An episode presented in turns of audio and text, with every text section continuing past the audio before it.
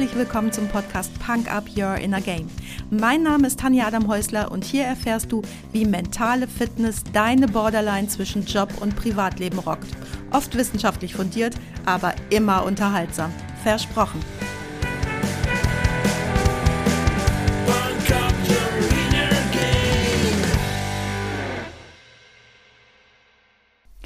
Schön, dass du da bist. Boah, was geht mir der ganze Resilienzwahn tierisch auf den Keks. Das gesamte Internet ist voll davon. Bücher, Blogbeiträge, Vorträge, Trainings. Das sind alles wunderbare Möglichkeiten, die Probleme einer gesamten Gesellschaft in den Griff zu bekommen. Ich gehe sogar so weit zu behaupten, dass es sich bei der Industrie Resilienz um Technikvermittlung zum Erhalt der Gesamtproblematik handelt. Es geht um Ablenkung und es geht um Alibi. Jetzt könntest du vielleicht meinen, ich sei negativ oder zynisch. Nee, aber ganz im Gegenteil. Die sind negativ, zynisch und gefährlich. Lass mich dir eine Definition von Resilienz einmal vorlesen, die ich im Netz gefunden habe. Da wird sehr schön deutlich, was ich meine. Definition von Resilienz. Resilienz, Psychologie. Resilienz oder psychische Widerstandsfähigkeit ist die Fähigkeit, Krisen zu bewältigen und sie durch Rückgriff auf persönliche und sozial vermittelte Ressourcen als Anlass für Entwicklung zu nutzen. Mit Resilienz verwandt sind Entstehung von Gesundheit, Widerstandsfähigkeit, Bewältigungsstrategie und Selbsterhaltung. In der Medizin bezeichnet Resilienz auch die Aufrechterhaltung bzw. rasche Wiederherstellung der psychischen Gesundheit während oder nach stressvollen Lebensumständen und wird als Ergebnis der Anpassung an Stressoren definiert. So, Moment, ganz langsam nochmal zum auf der Zunge zergehen lassen zwei Punkte. Erstens, Resilienz ist also die rasche Wiederherstellung der psychischen Gesundheit während oder nach stressvollen Lebensumständen. Du hast also eine stressige Situation, ist doch kein Problem, du warst doch im Resilienztraining. Und jetzt mach das bitte weg und sei AFAB wieder verfügbar. Ja, dazu passt ja auch prima, dass heutzutage eine gewöhnliche Kur oder Anschlussheilbehandlung gerade noch mal drei Wochen dauert. Dann muss aber gut sein. Oder ich nehme mal das Beispiel Trauer, weil ich gerade einen sehr geliebten Menschen verloren habe.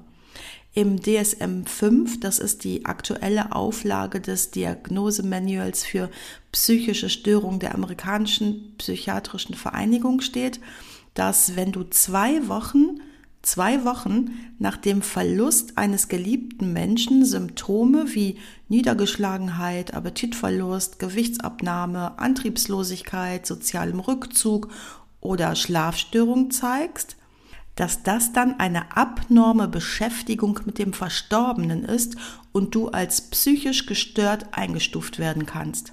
1980 durftest du laut DSM noch ein ganzes Jahr trauern, ab 2000 schon nur noch zwei Monate und jetzt also nur noch 14 Tage. Wenn ihr mich seht, bitte weitergehen, nicht ansprechen, ich bin psychisch gestört. Es ist schon 16 Tage her, dass mein Stiefdaddy verstorben ist und ich bin immer noch traurigst. Aber hey, kein Problem. Da gibt's doch was von Ratiofarm oder eben Resilienz. Okay, der zweite Punkt. Resilienz wird als Ergebnis der Anpassung an Stressoren definiert. What the fuck? Da pumpert mein Punk-Up-Herz aber heftigst. An Stressoren anpassen. Okay, vielleicht, ganz vielleicht kann es mal sein, dass es okay ist, sich an, Achtung, kurzfristig auftauchende Stressoren anzupassen, aber bitte doch nicht generell. Es muss doch heißen, weg mit den Stressoren. Das ist doch der Weg und nicht die Anpassung an Stressoren.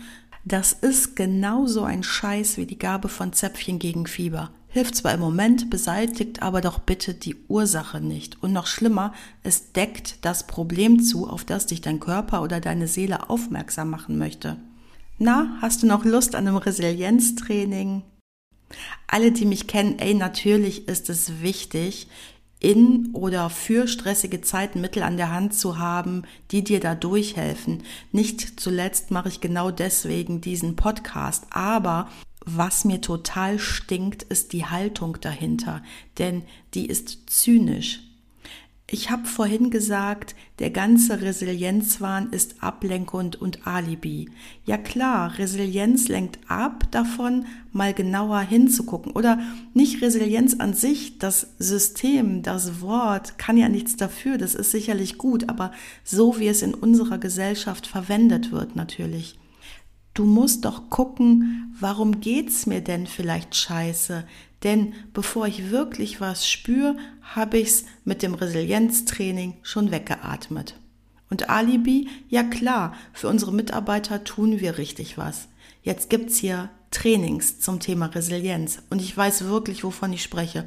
Ich hatte bis zu 120 Trainingstage im Jahr in allen möglichen Unternehmen, vom inhabergeführten Mittelstand bis zum Konzern, von A wie Abfallwirtschaft bis Z wie Zeitungsverlag. Und dass es wirklich mal um den Menschen ging, das war sehr, sehr selten. Und gerade du als Führungskraft bist ja total gefährdet, Stresssymptome zu entwickeln. Darum ist es mir so wichtig, dich darauf aufmerksam zu machen und dich achtsam dafür zu machen, auf dich und deinen Körper gut zu hören, Symptome wahrzunehmen wie Tinnitus, Bluthochdruck, Schlafstörungen, Rückenschmerzen, Kopfschmerzen oder einfach mal nur nicht abschalten können. Und das nur ist in Anführungsstrichen zu hören. Denn wenn dein Kopf die ganze Zeit dreht, du also zu den sogenannten Schnelldrehern gehörst, dann ist es ganz schön schlimm. Eigne dir unbedingt Techniken an, die du auch im Resilienztraining findest, ja klar, aber lass dich nicht verführen. Nur weil du solch ein Training mitgemacht hast oder ein Buch dazu gelesen hast, heißt das nicht, dass du es einfach wegmachen kannst. Nimm dich wirklich ernst und wichtig und wenn dir das schwer fällt, dann such dir Unterstützung bei jemandem, der Menschen wirklich liebt und nicht auf deren Verwertbarkeit abzielt.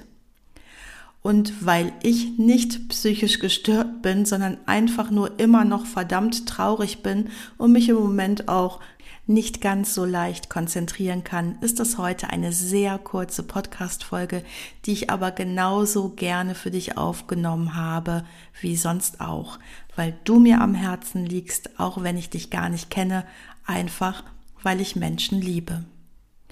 Und wie immer packe ich dir einen Song auf die Punk Up Playlist bei Spotify und das ist heute von Apollo 7, Halleluja, im Andenken an meinen geliebten Stiefdaddy.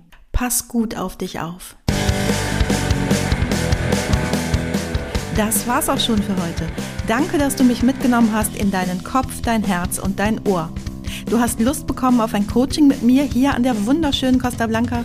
Dann besuch mich doch auf meiner Website punkup.de.